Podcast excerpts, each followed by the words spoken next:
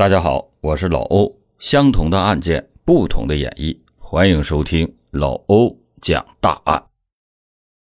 两千年十月十日，南京的警方接到报警称，在双拜巷有一户居民家有很强的恶臭味周围的居民走到这家的门口都要捂着鼻子。刑警大队的民警很快就赶到了现场，他们进门以后发现了。臭味是从放在墙角的一个拉杆式旅行箱里边散发出来的。民警把箱子打开以后，一具已经高度腐烂的女尸出现在了大家的面前。从穿着上看，死者只有十六七岁的样子。警方通过勘察现场以后，没有找到任何有价值的线索。最后，只是在旅行箱里边发现了一张揉成了团的纸条，纸条是山东青岛的机场大巴车票。警方通过房主调查租房人的身份，房主说，租房的是两男一女，用的身份证是青岛的。警方就根据这条线索判断，罪犯很有可能是来自青岛。于是，南京警方在第二天。就赶到了青岛，围绕租房用的身份证信息展开调查。在青岛警方的配合之下，南京警方很快就查到了身份证主人的信息。但是，这个身份证的主人在一家公司上班，在案发的前后并没有离开过公司，而且他又说自己的身份证以前曾经丢失过。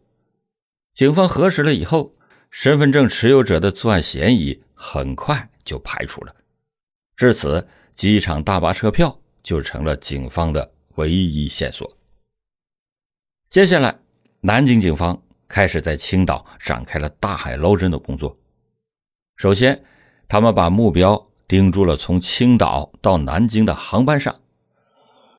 他们发现和董颖的三个人符合在南京租房人的身份，张红卫。是当地一个居委会主任，警方找到了张红卫所在地的辖区派出所，想通过居委会的社区民警侧面的了解一下这个张红卫。然而，派出所领导的话让民警们大吃一惊。他说：“社区民警杨步聪和张红卫的关系很好，民警有一个女儿，十六岁，叫杨倩，就是托张红卫送到国外上学的。”在国庆节前，民警杨步聪带着老婆徐春美到国外看女儿杨倩去了，到现在还没有回来。而南京民警在听到民警杨步聪女儿杨倩的年龄的时候，第一个反应就是想到了南京的女尸。这时，民警夫妇杨步聪和徐春美失踪了，会不会是他们一家三口都被害了呢？南京警方随后就把重点放在了抓捕张红卫等三个人的身上。十月二十日，南京警方获悉三个人正开着一辆面包车在一家医院的附近买枪。为了侦查三个人的情况，一名民警化妆成了游客，看到了当地警方所说的那辆面包车，车上就坐着这三个人。这名民警当时看不清楚。可是又不敢靠近，害怕惊动了他们。于是，这名民警在附近逛了约两个小时，一直等到事情出现了转机。原来，此时张红卫从车上出来了，进了附近的小区。这名民警就把事情向埋伏在附近的领导做了汇报。领导研究决定，要先控制住车上的那一男一女，但又怕车上。不是董颖、顾涛，于是南京警方就请当地的一位认识顾涛的警察帮他们去面包车边上看一下。当地的警察从面包车边走过去以后，点了下头以后，向南京警察招了一下手。南京方面的警察就猛地扑了过去，把车上的一男一女死死地控制住了。在车上按住了两个人以后。南京方面的警察都吓出了一身的冷汗。顾涛的手中有一支十二连发的步枪，并且子弹都已经上了膛。如果不是警察动作快，肯定要有几个民警会受到伤害的。最后，警察在小区居民家把张红卫也抓获了。顾涛后来还说，他当时是没有反应过来，否则一定会和警察拼命的。三名嫌疑人到案以后被押解到南京，他们很快就交代了杀人的经过。果然不出警方的猜测，那对警察夫妇也被他们杀了，而且是活埋的。原来，张红卫和社区民警杨步聪的关系还不错。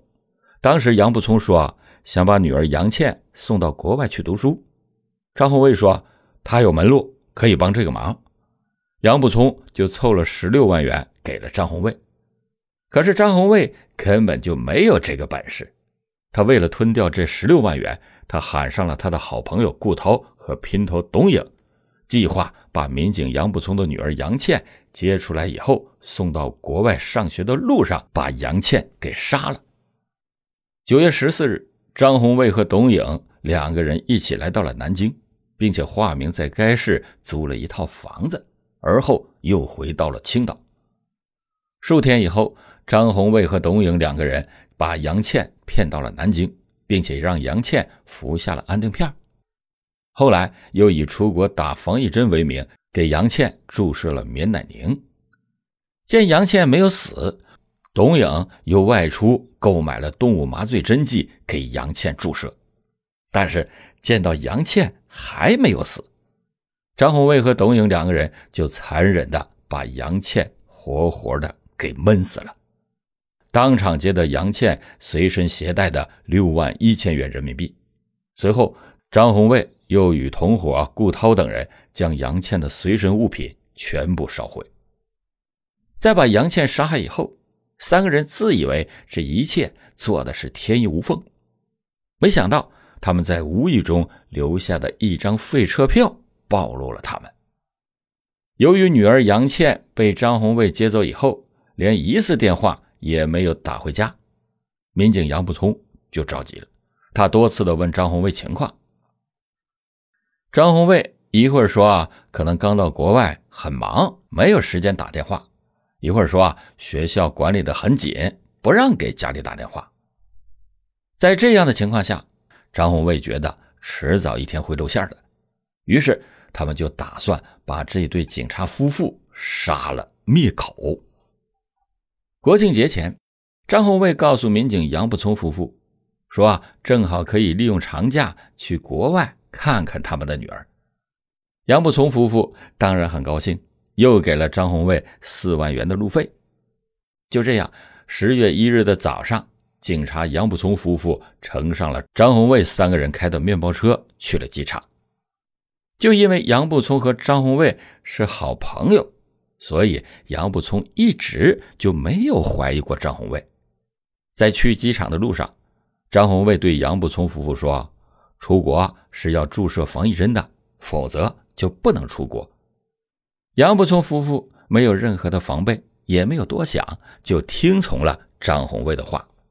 于是张红卫就给夫妇俩注射了麻醉针，夫妇俩很快就昏迷了过去。三个人随后就把他们拉到了山东潍坊，租了一个农村的大院子，并且在院子的后面挖了一个大坑，把夫妇俩活活的。给埋掉了。